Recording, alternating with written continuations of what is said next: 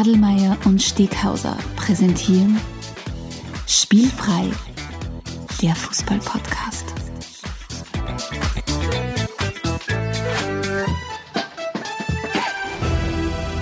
Herzlich willkommen zu einer neuen Folge von Spielfrei, dem Fußball-Podcast direkt aus Graz. Und wieder mal mir gegenüber sitzt Stefan Adelmann, mein alter Freund. Hallo Stefan, wie geht's dir? Hallo.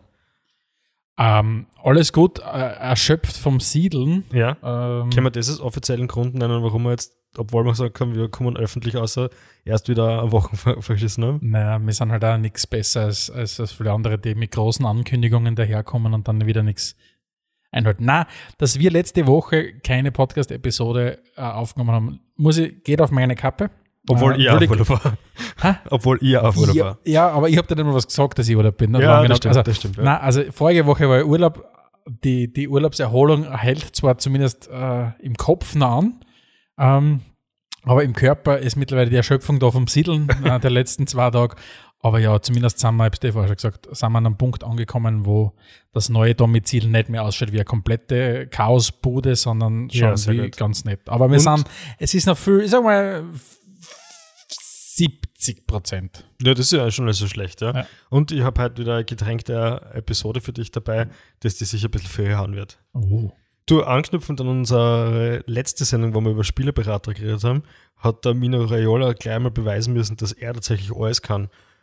Was was passiert ist? Na? Er hat er hat's geschafft, dass, der, dass das Gesicht von Paul Pogba auf einer Coca-Cola-Dose ist und auf einer Pepsi-Dose gleichzeitig. Wirklich? Jetzt, also wenn wer zaubern kann, dann wird es wohl Ja. er sein, oder? Also schon ein bisschen beeindruckend gewesen, finde ich. Grandios. Du, aber bevor wir da jetzt uns in, in allen möglichen Fußballtrivia verirren, wie wir das so gern tun am Anfang der Episode, erzähl uns vielleicht mal ganz kurz, was wir heute geplant haben. Wir schreiben Episode 52, ähm, finde ich eine schöne Zahl. Und es ist eine, ein, ein Schwerpunktthema heute, auf das ich mich schon wirklich äh, ja, relativ lange gefreut habe. Mhm. Ja, und zwar widmen, widmen wir uns heute dem äh, viel zitierten Herz des deutschen Fußballs, und zwar dem Fußball im Ruhrgebiet. Ähm, wir schauen uns heute ein bisschen an, was den Fußball dort so auszeichnet, was ihr auch historisch, wie, wie immer wieder driften wir ja gern ab in die, in die Geschichte des Fußballs. Wir wollen uns heute anschauen, was müsst ihr wissen über die SG Wattenscheid 09 Schalke und wie sie alle hassen, Rot-Weiß Essen Willst so du damit sagen, dass das Herz des deutschen Fußballs nicht der FC Bayern ist? Ist- Liebe Grüße an die Hater da draußen. Bayern. Ah, du, ich, ich, weißt du, ich, ich, ich gebe nur wieder, ich, ich habe keine eigene Meinung in dem Sinne. Ich gebe, gebe nur wieder, was ich höre und was ich lese. Und, Natürlich, und, natürlich. und wenn man, sie, wenn man über den Fußball im Ruhrgebiet liest, hört man eigentlich immer oder die ganze Zeit vom, vom Herz des deutschen Fußballs. Okay. Auf jeden Fall, das ist unser Schwerpunkt. Das steht heute am, am, Plan, am Menü.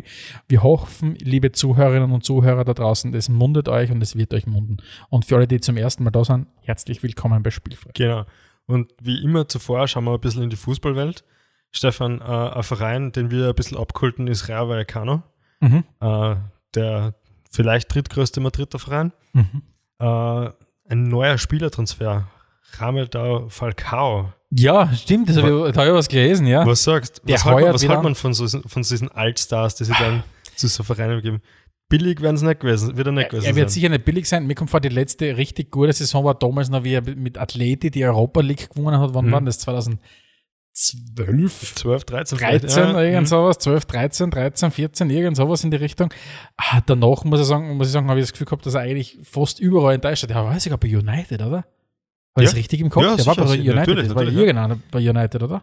Hm? Der hat ja irgendwas gespielt bei United. oder? Ja, war nicht so erfolgreich, ja. Und ich weiß nicht, Premier danach League war er dann, glaube ich, in der Türkei irgendwann einmal. Bei Gala, glaube ich. Gala, glaube Ja. ich. Also, wobei muss ich ganz ehrlich sagen, ich habe natürlich die, die, die aktive, die aktiv die letzten Jahre vom, vom Mhm. Falcao nicht mitverfolgt. Aber Ja. ich glaube nicht, dass er so groß aufgezeigt hat, weil sonst wäre man sicher irgendwo mal über den Weg Wahrscheinlich. gelaufen. Und bei Monaco hat er natürlich eine super Zeit gehabt, ja. Ja. Du, Ja. Stichwort United. Ah. Er ist zurück.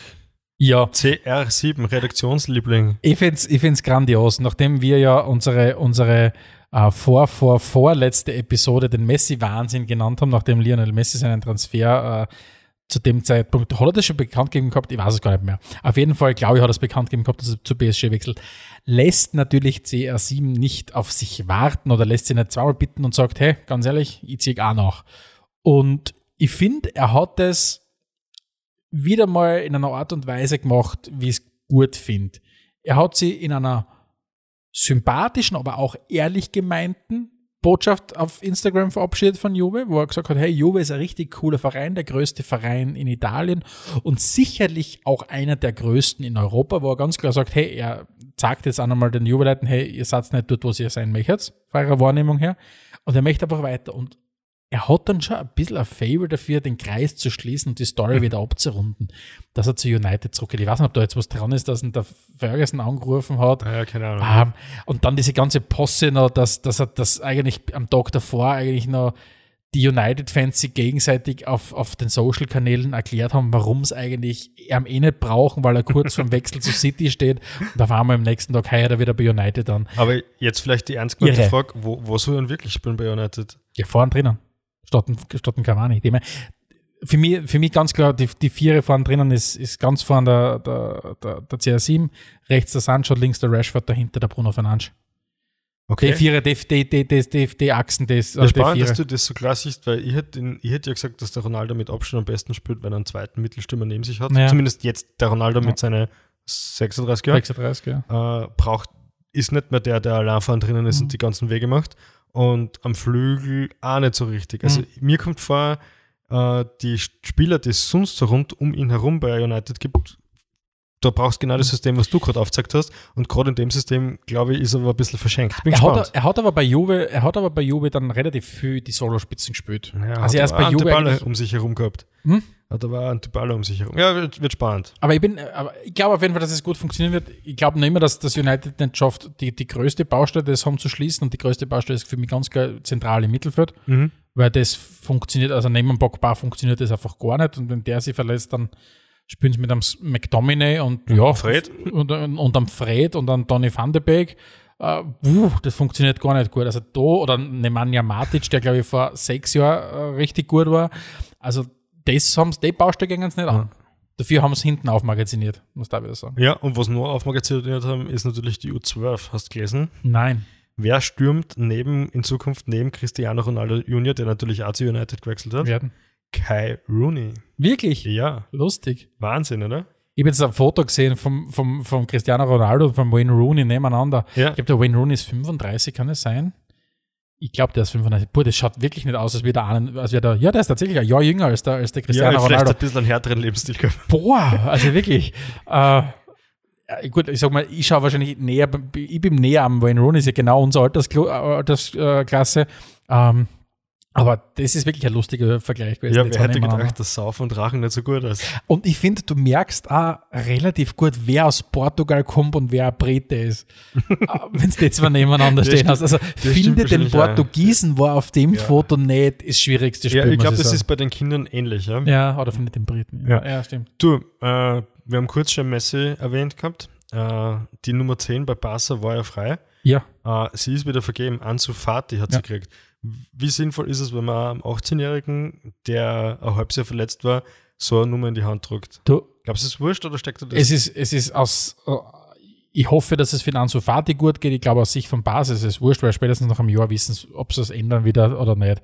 Entweder funktioniert das richtig gut, aber Barca, ich meine, erstens mal irgendwann wollen sie es geben. Also natürlich hat es dann die, diese Stimmen gegeben, die gesagt haben, na, darfst du nie mehr vergeben und so weiter. Das geht in, in, Spanien nicht. Ah, darfst du eh nicht. Okay. Die ersten 21 Nummern oder so, okay. 27 Nummern musst okay, vergeben. Okay, na, und deswegen, einer nimmt's, da, da, da, lustig hätte ich es gefunden, wenn der Yusuf Demi die 10 genommen hat, der hat jetzt die 11 genommen dafür. Ähm, na, du, passt schon. Der Fatih hat, hat, hat großartige Anlagen, hat schon mehrmals gezeigt, wie richtig stark er sein kann. Ob er diesen den Druck, der da auf seinen Schultern lastet, ob er den stemmen kann, wenn man sehen. Oder ob er aber auf das so wurscht ist, weil er sagt, ey, jetzt endlich ist der Messi nicht mehr da. Kann ja sein. Mir persönlich sind Rücknummern jetzt echt scheißegal. Mir überhaupt nicht. Okay, aber. Ich zuck aus, wenn, wenn der Rui Patrizio mit, bei Wolverhampton mit der Nummer 11 spielt, wenn Stürmer die Nummer 3 haben oder 2, das halte ich nicht aus. Ja, siehst du. Wirklich. Ja. Nein, halte ich überhaupt Macht nicht aus. mir gar nichts. Nein, Frag mich mal, wie es mir in Italien geht, wenn soll er daherkommen mit ihrer Nummer 62 und solche Sachen. Wir sind ja kein Football-Eishockey-Team. Na, wirklich. Ja, schrecklich. der CR7 hat seinen Siemer jedenfalls zurückgekriegt, ja. obwohl es eigentlich Regel gegeben hätte, damit es nicht haben dürfen. Aber naja. Ja. Du, mh, Aber das Gespräch, glaube ich, ist relativ schnell gegangen mit dem Cavani. Ja. Da hat Amazon, was das, leider sehen sie es unsere Zuhörerinnen und Zuhörer nicht, hat Amazon mal Zeit mit seinem Leiberl und gesagt, jetzt gibst du mir wieder den Zimmer, ah. gell? Also jetzt abschließend vielleicht noch eine Frage zu den ganzen Länderspielen, die mir prinzipiell ja auch ziemlich noch mehr wurscht sind als Rückennummern. Äh, Brasilien gegen Argentinien. Ist da, nur am Rande was mitgekriegt? ist da, ist da was, also dann, dann spare ich mir die Frage, ob da was falsch gelaufen ist oder ob das einfach prima Te Primetime Telenovela war.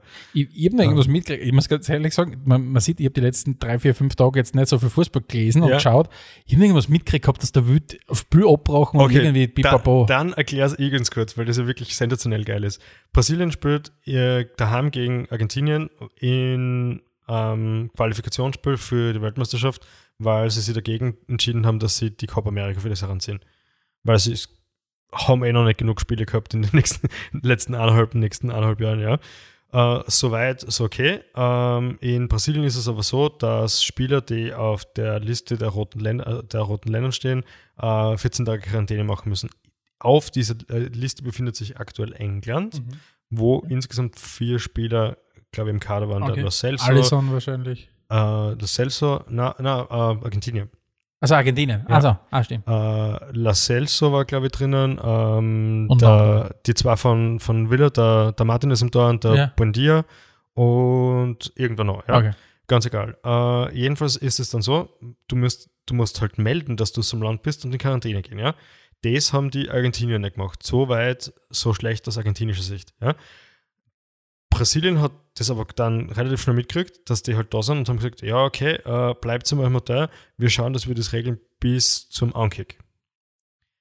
Und an das haben sie die Argentinier auch nicht gehalten, weil sie sind dann halt vorab schon mal zum Trainieren und so weiter aus dem Hotel ausgegangen. Auch schlecht, ja, auch schwierig. Aber ab dann geht das völlige Versagen von Brasilien los, das dazu gegipfelt hat, dass nicht irgendwer am Platz gestimmt hat, sondern in der fünften Spielminute oder so, der siebten Spielminute, haben wirklich die brasilianische Polizei mit der Gesundheitsbehörde den Platz gestürmt, um das Spiel Ja, abzusuchen. irgend solche, solche Bilder habe ich gesehen und mir gedacht, was passiert denn da? Ich ich sage mal, ich sage mal so viel, ab dem Zeitpunkt ist es zu spät, ja. Wenn du es wenn du's als Polizei von Brasilien mit der Gesundheitsbehörde nicht schaffst, bevor am Ankick Ja. Zugriff auf die Spieler zum kriegen, die vielleicht wirklich einiges falsch gemacht haben, Ja. dann äh, solltest du es einfach bleiben lassen. Die Blöße solltest du nicht geben, ja. Und was Äh, gibt es jetzt für Konsequenzen? naja, es ist tatsächlich so, dass es keinen Alternativspieltermin gibt, weil das Rückspiel ist bereits heute, glaube ich. Heute Okay. morgen. Also wir nehmen am Dienstag auf jedenfalls. 7. September, ich glaube, es ist ungefähr heute. Äh, und ähm, am, der, Top-Favorit bei dem Buchmachen ist momentan, dass sie beide disqualifiziert werden und null Punkte kriegen. und ich finde, das, ist- das ist die absolut gerechte Strafe, weil keiner von den Mannschaften hat sie äh, die drei Punkte verdient. Beide Mannschaften werden sie für die Weltmeisterschaft qualifizieren. Es ist de facto wurscht. Ja. Hm, Okay, spannend. Nein, das, das ist skurril. Stefan, Diese, ich, habe diese Corona-Pandemie wirklich treibt ihre Blüten. Ich habe mir den Mund wasserig geredet. Es wird Zeit für das getränkte Episode. Ja. Spielfrei, spielfrei, der Fußball-Podcast. Ich habe da heute mitgebracht, Stefan, einen Captain Morgan mit Cola aus der Bixen. In diesem Sinne Oh. darfst du den jetzt da so richtig Dankeschön. neben dem Mikro, dass er schön zischt, dass unsere Hörerinnen einen Guster kriegen. Man, vielleicht vergeht der Guster, aber man weiß, dass Captain Morgan mit Gold drin ist. Aber Mhm. wir versuchen uns ja immer neu zu finden.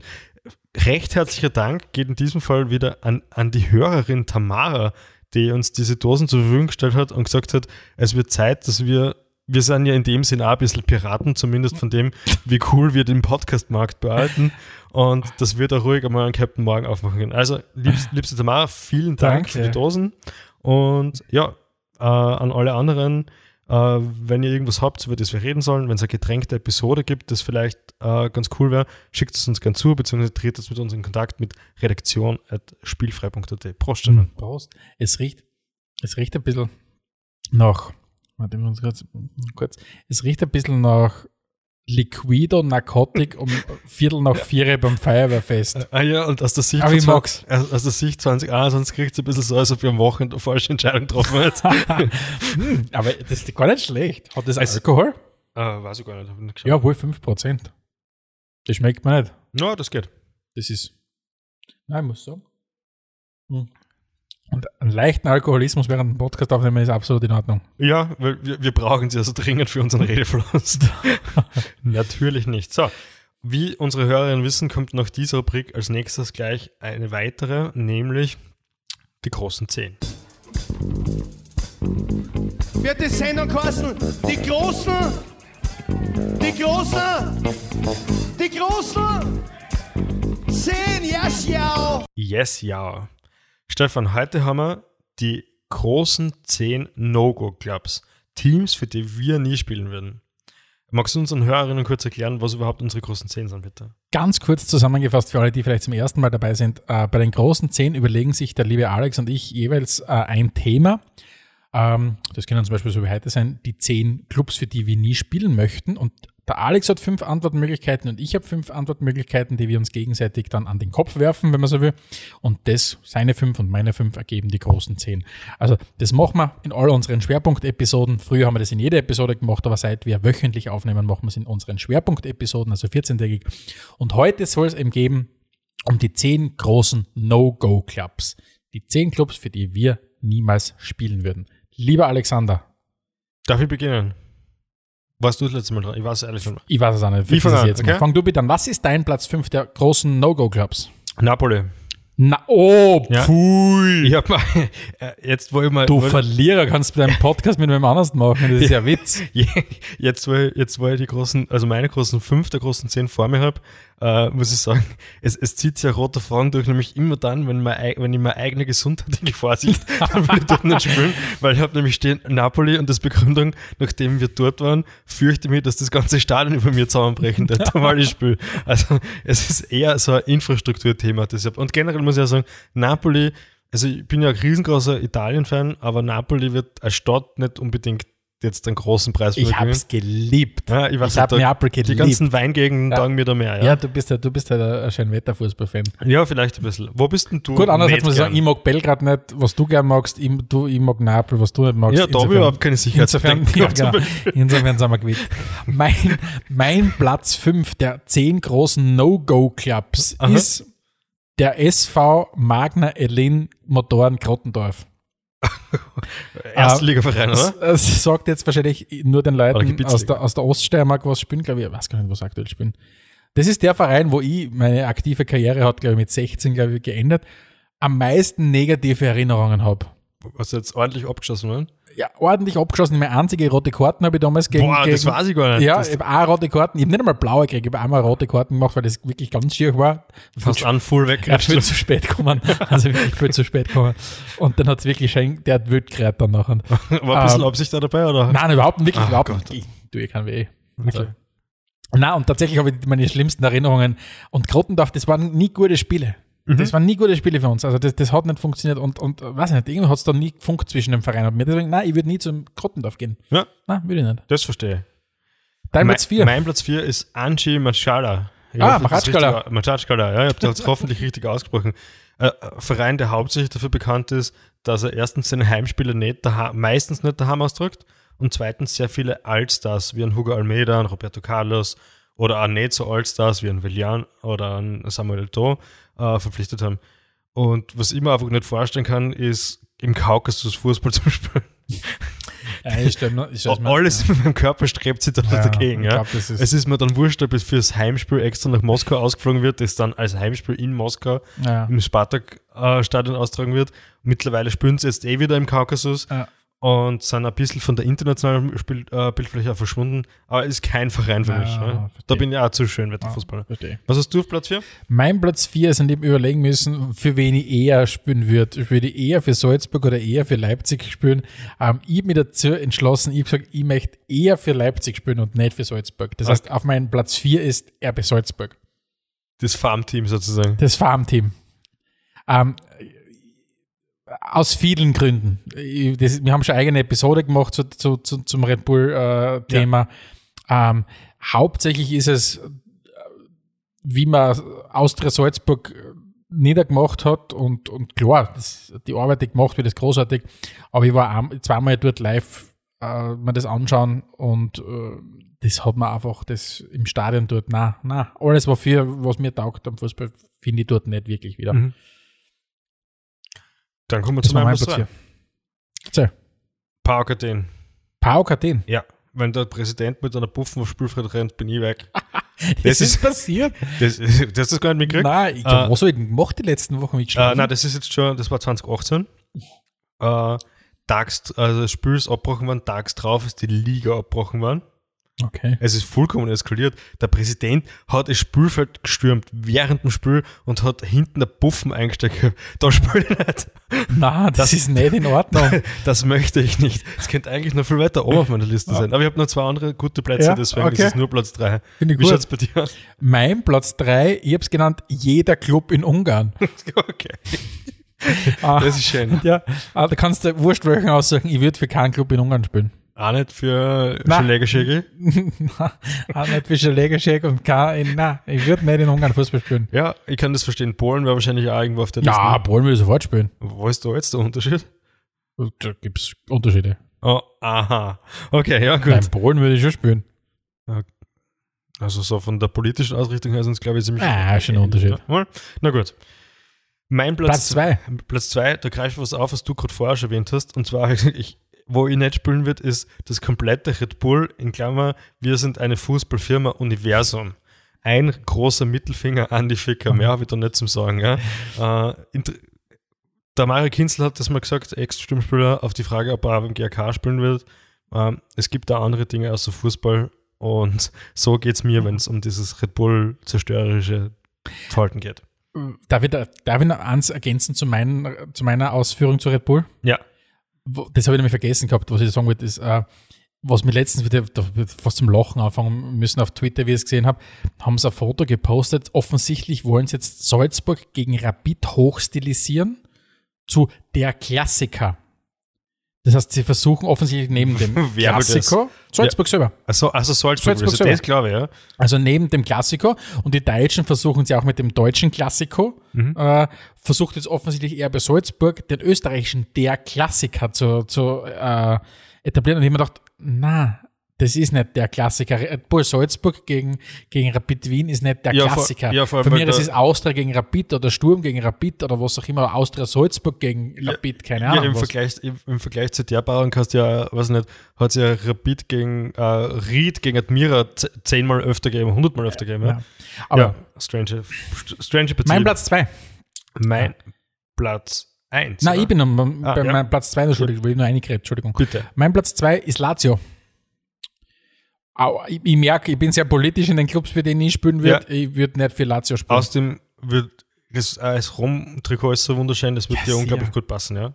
Bitte, also wenn, ich, wenn, wenn äh, Rom natürlich äh, bei Rom. Wobei ich muss schon auch sagen, das Schwierige für mich ist halt bei Lazio, die haben Spieler dabei, die richtig cool sind, die haben über Jahre hinweg einen richtig guten Fußball gespielt, haben jetzt unter Sari einen Trainer, den ich kultig finde, der mit denen auch wieder einen guten Fußball spielt, die haben unter Inzaghi einen guten Fußball gespielt, aber hilft nichts, wenn, wenn du, wenn du den Enkel von, von, von Mussolini an, an na, nicht Enkel, Urenkel von Mussolini an, an Vertrag jetzt da gibst und so weiter, na, funktioniert nicht bei mir, das geht Ja, einfach das nicht. kann ich gut nachvollziehen.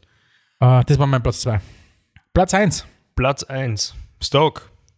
Stoke City, was haben da denn die anderen? Na nix, ich höre dies in, in jedem englischen Podcast her immer, can he do it on a rainy Tuesday night in Stoke? Und denk mir, das scheint so unglaublich schwierig zu sein, dort Fußball zu spielen. Das will ich aber nicht. Das finde ich gut, das finde ich gut.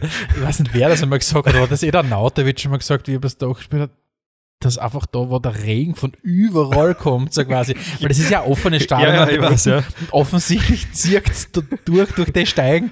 Also das ist... Und, und das ist ja wirklich so, wenn es darum geht, ob jemand ein Kämpfer ist, in, vielleicht muss man da ein bisschen ausholen, wenn es darum geht, dass jemand ein Kämpfer ist, wird das in England immer die Redewendung herangezogen, but Genau. can he do it on a rainy Tuesday night in Stoke? Ja. Und, und ich denke mir, na, das, wenn das so hart ist, das will, das will ich Ja, nicht. Ja. ja, Was das- hast du auf Platz 1? Äh, mein Platz 1 ist einfach auch diesem Sommer geschuldet. Ich möchte halt nie mit, mit äh, aktuell mit Neymar, Di Maria, Icardi zusammenspielen. Da kannst du mir gar nicht so viel Geld geben, dass ich nach zu PSG wechseln würde. Ja? Und die würden mir sicher viel Geld geben, nicht zum Fußball, was auch immer, genau. Ja, vielleicht das Ersatzgoal. Ja. Einfach, Wenn, ja, ich, wobei, wenn, ich der, wenn ich der Spielerberater wäre, ja, ja. aber gut, die haben wirklich gute Ersatzgoals. Ja. Da wird es schwierig vielleicht. Ja. Der, der Elf Freunde hat vor kurzem einen großartigen Artikel gehabt zum Thema, wie, diese, wie der Wechsel von, von drei auf fünf Auswechslungen auch die Rolle der Ersatzbank verändert hat. Mhm. Und du kennst die, wie schon immer gesagt, du hast das ja gerade erwähnt, mein Traum wäre immer gewesen, Ersatzgoalie gewesen oder zweiter Ersatzgoalie gewesen irgendwo. Ähm, und das halt früher halt du eigentlich noch 75 Minuten oft mal gewusst hast, okay, ich kann mich entspannen und so weiter. Und jetzt mit den fünf Auswechslungen du eigentlich bis zum Schluss immer aufwärmen musst und so Also weiter. ist das gar nicht mehr der Traumrolle. Vielleicht das ist der nicht mehr Goalie, der, Traum. der es nur auf die Tribüne schafft. Vielleicht der vierte oder so. Ja gut, das waren die großen zehn. Ich hätte gesagt, wir schauen jetzt einmal in den Ruhrpott rein, oder? yes.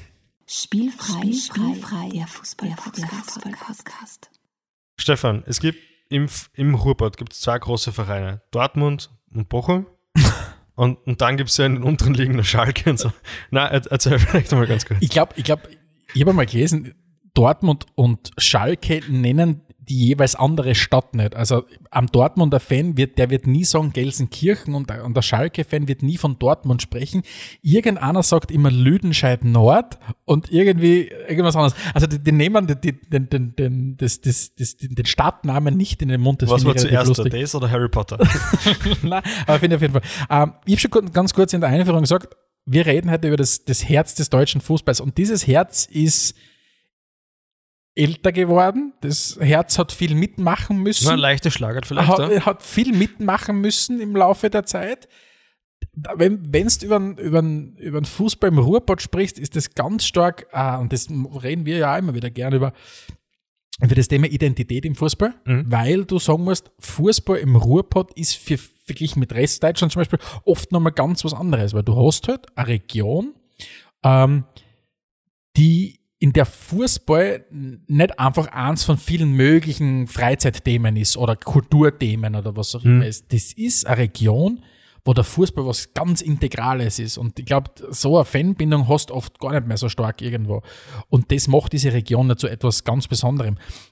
Und vielleicht ganz kurz zu Beginn, damit nicht jeder von euch da draußen wird äh, immer eine klare Vorstellung haben, wie groß und überhaupt und Ruhrpott und überhaupt, man kennt nicht den, den Namen, man kennt Ruhrpott und Ruhrgebiet und Revier und Pott und was Gott was für Sachen. Das ist im Prinzip eine, Region, ein Zwanzigstel von der Fläche von Österreich. Also gar nicht so klar. Gar nicht so klar, aber Zwanzigstel von der Fläche von Österreich, aber mehr als 50 Prozent der Einwohner von Österreich. Das heißt, wo Österreich 8,9 Millionen hat, wohnen 5,1 Millionen Menschen im Ruhrgebiet, also zwischen den beiden Flüssen Ruhr und Lippe. Also Ruhr ist unten fließt im Süden und die Lippe fließt oben im Norden. Und da drinnen spült es im Prinzip ab.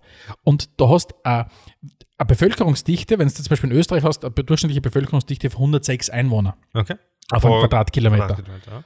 In, Im Ruhrgebiet sind es 1150. Das heißt, eine zehnmal so hohe durchschnittliche äh, äh, Ah, Bevölkerungsdichte. nehme ich gleich auf in meine großen Zähne. Dann mag ich dort auch einspielen. Das ist mir zu viel leid, das ist mir zu eng. Und im, im Grunde ist das Ruhrgebiet nichts anderes als ein Zusammenwachsen von mittlerweile sind es elf Großstädten, deutsche Großstädte und vier Landkreise, die auch Großes ergeben. Du hast da drinnen in diesem, in diesem Ruhrgebiet Dortmund mit knapp 600.000 Einwohnern, Essen mit knapp 600.000 Einwohnern, Duisburg mit knapp 500.000 Einwohnern, Bochum mit 360.000 Einwohnern, Gelsenkirchen mit 250.000 und so geht's weiter. Das heißt, du hast viele, viele Graz, wenn du so willst, mit ein paar Innsbrucks und ein paar Salzburgs und so weiter.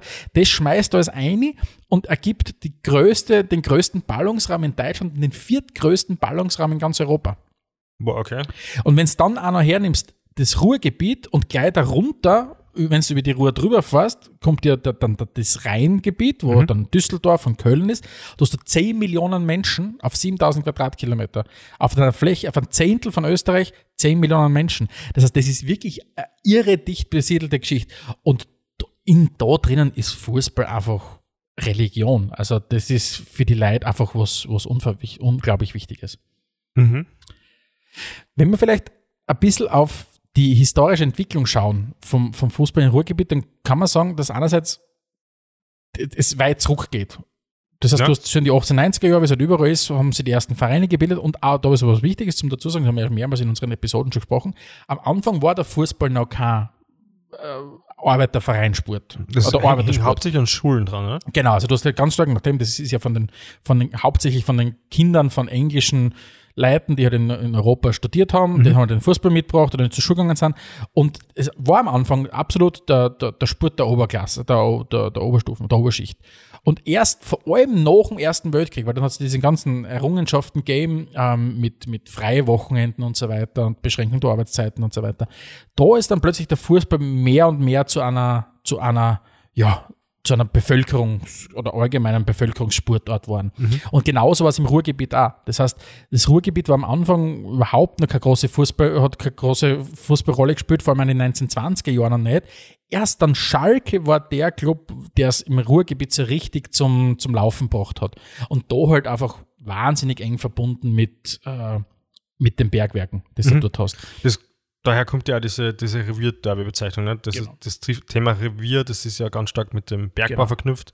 Und so hat sich das eigentlich abgeleitet. Du hast, du hast insgesamt, also der, der Bergbau im Ruhrgebiet hat eine knapp 200-jährige Tradition. Vor ungefähr 1820, mittlerweile kannst du sagen, ist es vorbei. Mhm. Weil die, die letzte Zeche im Jahr 2015 zugesperrt und das Bergwerk 2018, das war damals, ist ja groß, ähm, ähm, groß zelebriert worden bei Schalke, das war die, die Zeche Auguste Victoria, ist 2018 dann endgültig geschlossen worden und haben wir 2000 Kumpel haben wir dann eingeladen ins Stadion und so weiter. Die Steinkohleförderung dort hat aufgehört. Aber es waren knapp 200 Jahre und in diesen knapp 200 Jahren hat es über 3000 Zechen gegeben. Über 3200 Bergwerke hat es gegeben. Ähm, dort, und zum Höchststand haben gleichzeitig bis zu 500.000 Leute dort gearbeitet. Das heißt, Wah- Wahnsinn, das ja. Man kann sich das wirklich bis am Anfang vom, vom 19. Jahrhundert, also so um die Jahrhundertwende der 1800 irgendwas, waren das einfach Dörfer. Das war halt, weißt du, da, waren, da war Dortmund klein, da war Gelsenkirchen, das waren alles kleine Dörfer. Ja. Und dann hat er der Bergbau angesetzt. Und, diese, und dieser Bergbau hat halt, wie es so oft in der Industrialisierung war, weil in, in UK auch nicht viel was anderes, hat er einen wahnsinnigen Bevölkerungswachstum nach sich gezogen. Und das war dann, hat dann zu einer, dazu geführt, dass eben diese, diese, diese Städte wirklich aus dem Boden geschossen sind und zusammengewachsen sind. Du hast mittlerweile, wenn du mit dem Auto von, von, von, von, von Westen nach Osten fährst, merkst du oft einmal nicht, dass die Stadt aufhört. Das ist einfach, das ist, so blöd das der Vergleich vielleicht klingt, aber das ist ein bisschen so, wie wenn du von Bruck an der Mur nach Kapfenberg und um zurückfährst. Du merkst auch nicht, wo die eine Stadt aufhört und die andere Stadt Ja, anfängt. okay. Ja, Da ist auf einmal nur Ortsschüttel, wo steht Kapfenberg oder Ja, jetzt steht Bruck an okay. der Mur, aber das ist zusammengewachsen, ist das Ganze. Und im Ruhrbad ist das, ist das eben genauso. Geil. Du, und das, jetzt hast du gesagt, diese, dieser Bergbau hat natürlich äh, eine unglaublich große Rolle eingenommen äh, als, als das Thema Arbeit. Ja. Und der Fußball war jetzt, kann man schon sagen, der Gegenpol dazu, das Abschalten davon. Jetzt ist der Bergbau weggebrochen. Kann man davon ausgehen, dass der, der Fußball dementsprechend eine noch viel prominentere, noch wichtigere Rolle eingenommen hat, oder? Weil das ist jetzt das Ding, was halt trotzdem irgendwo noch Halt gibt. Ja, das wird sich, das wird sich zeigen, ähm, weil der Fußball, wenn dir was ganz wesentlicher, ein wesentlicher Zacken aus deiner Identität wegbricht Mhm. und das ist jetzt nicht der Fußball, sondern der Bergbau und, Genau. und das, das, das Sterben der, der, der Bergwerke, der vor allem in den 1960er Jahren eingesetzt, ähm, da passiert was mit den Leuten. Und, und, und das Ruhrgebiet ist ja eine Gegend, wo du heute eine viel, viel höhere Arbeitslosigkeit hast. Du hast durchschnittlich neun- 14,9% Arbeitslosenquote in, in, in Gelsenkirchen, wo es in Gesamtdeutschland bis, glaube ich, bei 5,6% und so weiter. Ja. Das heißt, das ist ein wahnsinniger Strukturwandel. Jetzt ist aber der Fußball, hat sich auch verändert in dieser Zeit, weil gerade zu Beginn, so in den 1920er, 1930er Jahren, waren die, die einzelnen Clubs, nimm's jetzt daher, wie sie alle heißen, VfL Bochum, Duisburg, Schalke, Rot-Weiß Oberhausen, Rot-Weiß Essen und so weiter, die waren wahnsinnig eng mit dem, mit der lokalen, mit dem lokalen Bergbau verbunden. Das war ganz oft so, dass einzelne Zechen ähm, ganz stark gefördert haben, die Fußballvereine. Das prominenteste Beispiel da wahrscheinlich ist die, die Zeche Konsolidation. Die haben Schalke unfassbar gepusht. Schalke war die deutsche Mannschaft in den 1920er, 1930er Jahren. Das heißt, die haben dann Ende der 20er, äh, 30er Jahre haben es mehrmals die westdeutsche Meisterschaft gegeben, äh, gewonnen. Das heißt, das war ja zu einer Zeit, da hat es ja nicht eine Bundesliga gegeben. Da hat es diese regionalen Ligen gegeben. Das waren dann die, die, die, die, ähm, die haben halt in, in Westdeutschland gespielt Ja. und die haben sie dann qualifizieren können für die, für das, für die Endrunde, wenn man so will, wo dann Ja. die ganzen Sieger gegeneinander gespielt haben. Und Schalke waren die, die, die Mannschaft schlechthin, gerade in den 30er Jahren und auch während dem Zweiten Weltkrieg. Die haben ja wirklich die meisten Titel geholt, sind aber auch gleichzeitig ein bisschen Propagandaobjekt geworden äh, Ja, in, der, okay. in der, in der, in der Nazi-Zeit. Also da hat's Schalke war zu dem Zeitpunkt ganz berühmt für diesen Schalker Kreisel. Das war erstmalig im deutschen Fußball oder allgemein auf, auf Festlandfußball auch, ist man weg von diesem Kick and Rush gegangen. Schalke hat mit dem Schalker Kreisel versucht, wirklich ein kombinationsintensives Spiel aufzuziehen. Hat dafür, da waren es so Ernst Kozora, hat, hat einer geheißen, und Fritz Steppan. Und die waren so richtig berühmt. Aber die haben dann die Nazis auch wahnsinnig stark eingespannt Ja. in ihre Propaganda. Worauf ich aber hinaus will, mit dem, was ich gerade rede. Ist einerseits waren es zu Beginn der 1920er, 1930er Jahre, waren die wahnsinnig eng miteinander verbunden, die ganzen Bergwerke und die ganzen, und die, und die ganzen Vereine. Dann kam aber irgendwann der Zweite Weltkrieg war vorbei und dann hat es also eine Phase gegeben, wo, wo der, die, der Ruhrgebietsfußball wirklich der dominante Fußball war. Ähm, in die 50er Jahre vor allem ganz stark, dass Dortmund dann richtig hochkommen. Und dann kam 1963. Und 1963 ist die Bundesliga eingeführt worden. Mhm. Und das hat dazu geführt, bis dorthin hat es noch das Amateurstatut gegeben Ja. in den obersten Ligen. Das heißt, du hast offiziell nicht Profi sein dürfen. Dann war es aber so, mit dem, mit dem Fall dieses Amateurstatuts ist wirklich die deutsche Bundesliga zu einer Profiliga geworden. Jetzt haben aber nur drei westdeutsche Clubs, also aus dieser, aus dieser Region, das waren, das war Dortmund, Schalke und Duisburg, den Sprung in die neue Bundesliga geschafft und sind zu Profivereinen geworden. Weiß man, wie sie die qualifiziert haben? Ist das. Ich glaube durch die Performance davor, in den Jahren davor. Okay. Weil Schalke hat die letzte Meisterschaft 1958 äh, geholt und, und Duisburg und so weiter, das waren die drei größten zu dem. Und dem sie quali qualifiziert. Jetzt hast du aber die Situation gehabt, aus dieser deutschen Bundesliga ist eine Profiliga geworden und alle anderen sind so Regionalligisten geworden. Das heißt, zu Amateur, Amateurvereine geblieben. Und dadurch ist eine riesen, ist eine riesen Zäsur passiert im, im Ruhrpott-Fußball. Weil also Vereine wie Bochum, äh, Rot-Weiß Essen, Rot-Weiß Oberhausen und so weiter plötzlich nicht mehr nachkommen sind hinter die Profis. Und das hat wirklich mal einen ersten riesen Riss äh, in das Ganze geführt. Du hast schon kurz über, über das Thema Nazizeit und Propagandamittel und so geredet. Äh, ein Thema, was im Ruhrgebiet natürlich immer wieder zu Problemen geführt hat, war so die Rechte und der Wanderung Voll. der Fans. Absolut. Ähm, aber man ist dem dann letztlich doch ein bisschen Herr geworden, oder? Es hat gedauert. Es hat gedauert und es hat wirklich, das, da, da reden wir von einem Phänomen, das du gerade ansprichst, das vor allem in den 1970er, 1980er Jahren eine Riesenrolle gespielt hat. Die Hooligan-Szene ist gerade von England so Genau. geschwappt, ja. Genau so ist es. Und ein bisschen so ausschlaggebend dafür war vor allem das, das, das Jahr 1970, 1971, diese Saison, weil da hat es am Ende dieser Saison 1970, 71 den ersten wirklich großen Bundesliga-Skandal gegeben. Äh, eine Wettmanipulation. Also Manipu Genau, Wett ganz viele Spiele sind verkauft worden. Genau. Warum? Ganz stark natürlich beeinflusst von dem, was ich vorher gesagt habe, weil du dieses Riesengefälle gehabt hast aus Profi erster Liga und, und Amateur danach. Hat jeder Abstieg bedeutet, dass der Verein oft einmal für Existenzsorgen äh, gestanden ist. Weil wenn du gesagt hast, hey, jetzt spiele ich einen Profiverein und plötzlich steige ich ab und bin im Amateurbereich, das kann wirklich, hat auch damals schon dazu führen können, dass Vereine bankrott gehen. Und deswegen hat man dann versucht, über Wettmanipulation quasi zu verhindern. Und da waren vor allem äh, ein paar, ein paar ähm, ja, Ruhrpott-Clubs wie im Schalke ganz wesentlich involviert.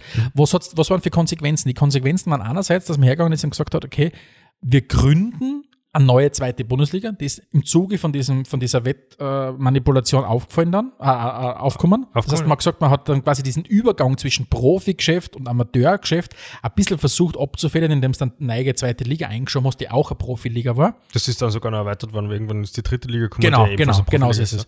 Und das Zweite, und da sind wir jetzt, äh, kommt jetzt ein bisschen so, das ist der Beginn dieser sehr wirklich schwierigen 20 Jahre, wenn man es so wüsst.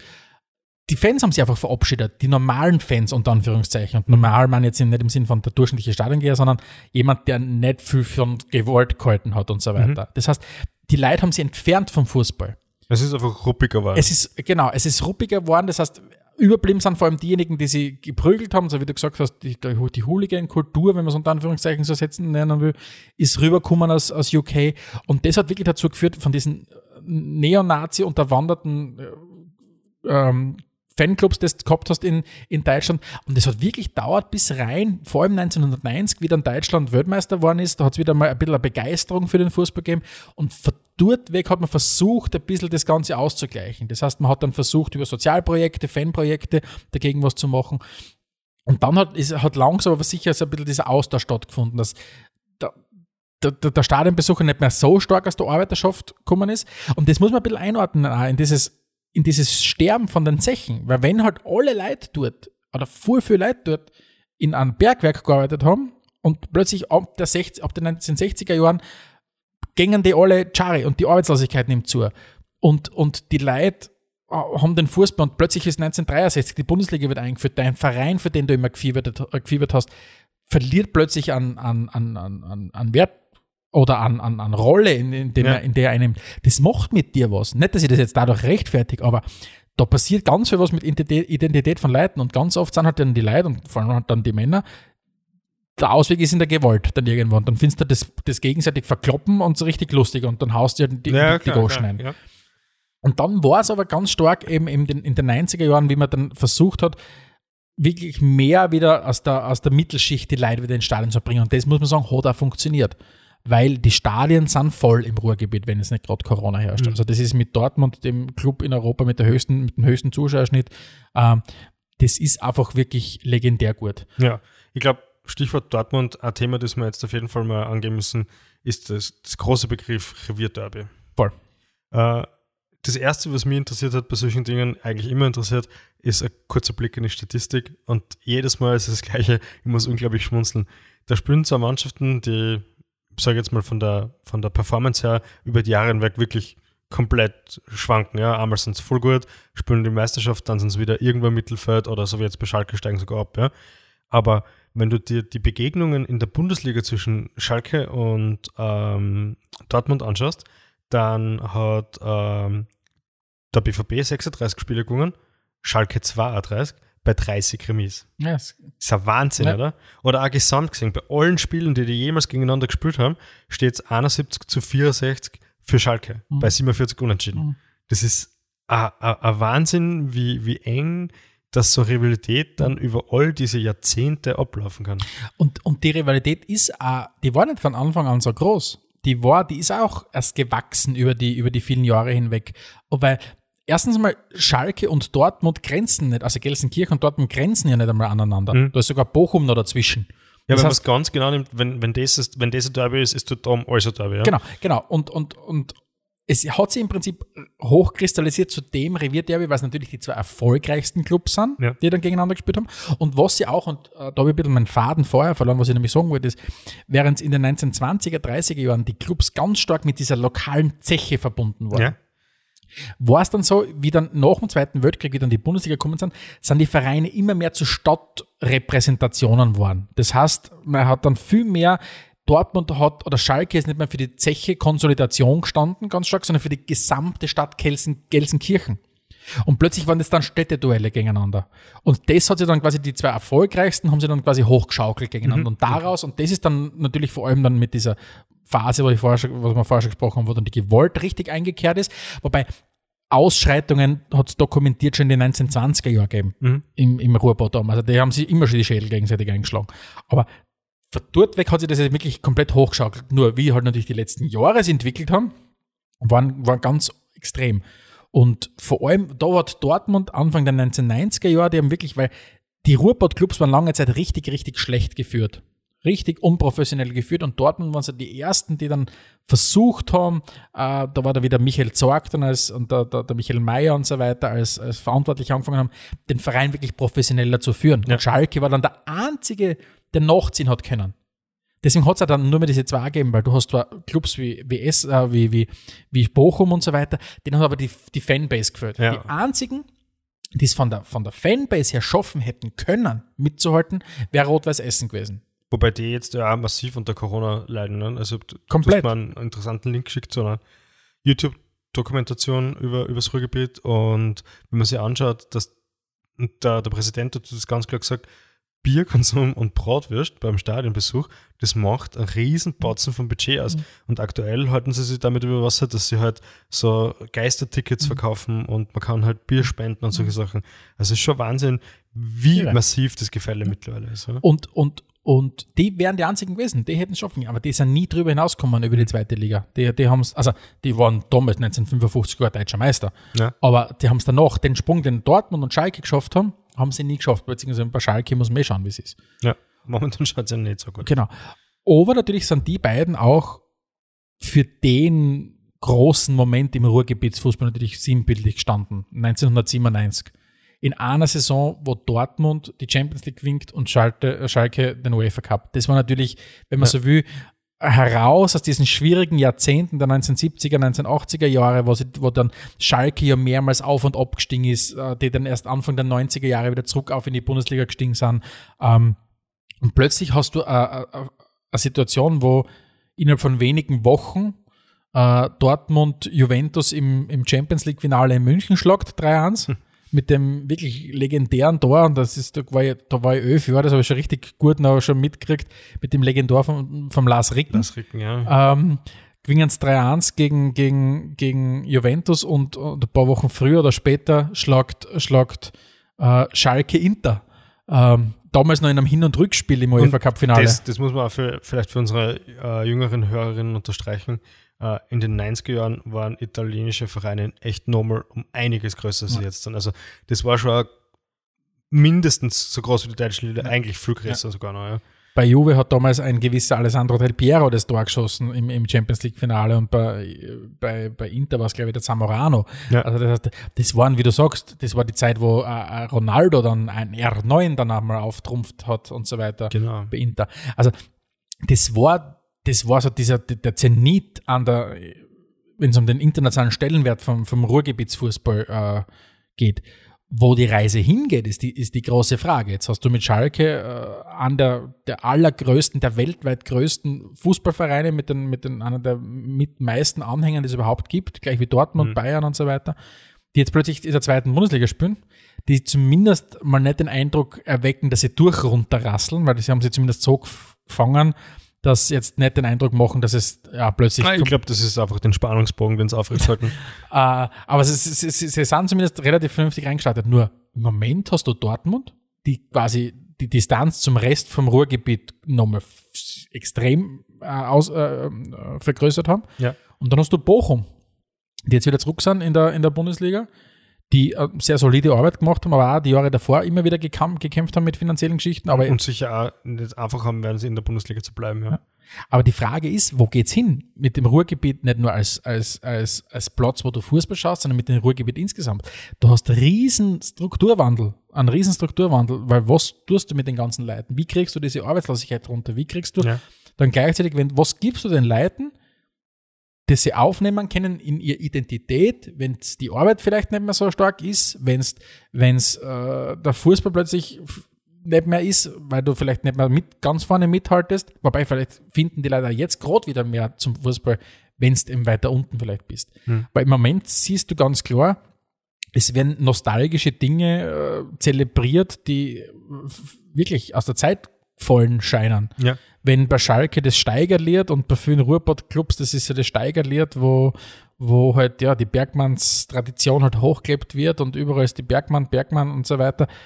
Aber wenn wir sagen, die Zechen haben in die 70er, 80er, 90er die meisten geschlossen, ähm, Die letzte jetzt da schon vor. letztes Jahr schon wieder ein paar Jahre jetzt daher. Jahren, Klar, du hast, wir haben, sind immer bei dem Punkt, dass du Väter vielleicht gehabt hast oder Mütter, hauptsächlich waren es natürlich Männer, die dort gearbeitet haben, ähm, noch im, im, im, im Bergwerk gearbeitet haben. Nur irgendwann ist das, das kann keine Story für die Zukunft sein. Oder vielleicht ist es eine Story für die Zukunft, ich weiß es nicht. Der Fußball ist irrational bei vielen Sachen. um Absolut, Story ja. geht. Und ähm, man, die Deutschen werden sie ja mit ihrer 50 plus 1 Regel sehr, sehr gut gegen Investoren. Die Frage ist natürlich, wie lange das das halten kann, weil haltet diese Regel nicht und ich möchte das wirklich in aller aller Klarheit sagen, ich finde diese Regel sehr, sehr super, ja. Aber sollte sie irgendwann mal fallen, sind Vereine wie Schalke oder Dortmund natürlich prädestiniert dafür, riesengroße Investoren anzu, äh, anzulocken. Absolut. Da ist alles da, was brauchst, um an, an ein zweites PSG oder was auch immer draus Absolut. zu machen. Ja. Also man kann nur hoffen, dass das nicht der, die Richtung eingeschlagen wird, ja. Ähm, also, ich glaube, der, der, der Fußball im Ruhrgebiet ist, ist eine Geschichte, die wahnsinnig, deswegen ist ja der Fußball so was Großartiges, weil der Fußball immer so ein bisschen ein Spiegelbild auch von, dem, von der Gesellschaft ist. Und, und du hast ja dieses, die Situation, was in den, in den 1920er, 1930er Jahren diese lokal verbundenen Clubs hast, dann hast du plötzlich eine Zäsur mit einer Bundesliga, und was eine Zäsur führt oft einmal dazu, dass sie dann, dass, ja, diese, nicht eine Monopolbildung nicht, aber es hat dann wieder weniger große gegeben. Das heißt, diese, diese, dieses Konzentrieren auf wenigen großen Clubs. Mhm. Aber wo das Ruhrgebiet hingeht, wird, wird spannend zu sehen sein. Ja. Ja gut, Stefan. Haben wir noch irgendwas, was du gern unseren Hörern noch unterbreiten würdest? Nee, Ich würde den Leuten wirklich ja, empfehlen, klingt so, ja, wohl, vielleicht em- empfehlen, nutzt doch einmal die Zeit und fahrt in einer, in einer Region, wo es jetzt nicht unbedingt zu den schönsten geografisch äh, vielleicht zählt. Ähm, und ich glaube, Gelsenkirchen ist eine Stadt, die jetzt nicht wirklich viel hergibt und wo, glaube sie Wikipedia-Seiten schon schwer tut, da, glaube ich, die Sehenswürdigkeiten äh, zumindest ein paar aufzuzählen. Schalke. Äh, aber ja, ich glaube, du hast kaum noch, vielleicht wenn du im UK irgendwo unterwegs bist im Norden, wo du halt Identitäten so stark an den Fußball gebunden hast. Und Wir das haben ja kann schon auch was, ja. Wir haben ja auch versucht hinzufahren und so da Corona leider, Wir haben sogar Tickets schon gehabt, ne? scheiß ja. Corona. inklusive Flugtickets, ja. Ja. Und jetzt sind uns die Schalke abgestiegen leider. Aber wir werden es auf jeden Fall trotzdem versuchen, weil wir schauen ja auch zweite Liga. so ist es. In diesem Sinne, Gut. schaut ebenfalls zweite Liga, schaut erste Liga, schaut so viel Fußball wie möglich ist, geht auch ins Stadion und teilt es mit euren Freundinnen und Freunden. Äh, wir machen das auch und freuen uns drauf, wenn ihr das nächste Mal wieder dabei seid, wenn es heißt Spielfrei, der Fußball-Podcast direkt aus Graz. Adelmeier und Steghauser präsentierten Spielfrei, der Fußball-Podcast. Der Fußball-Podcast.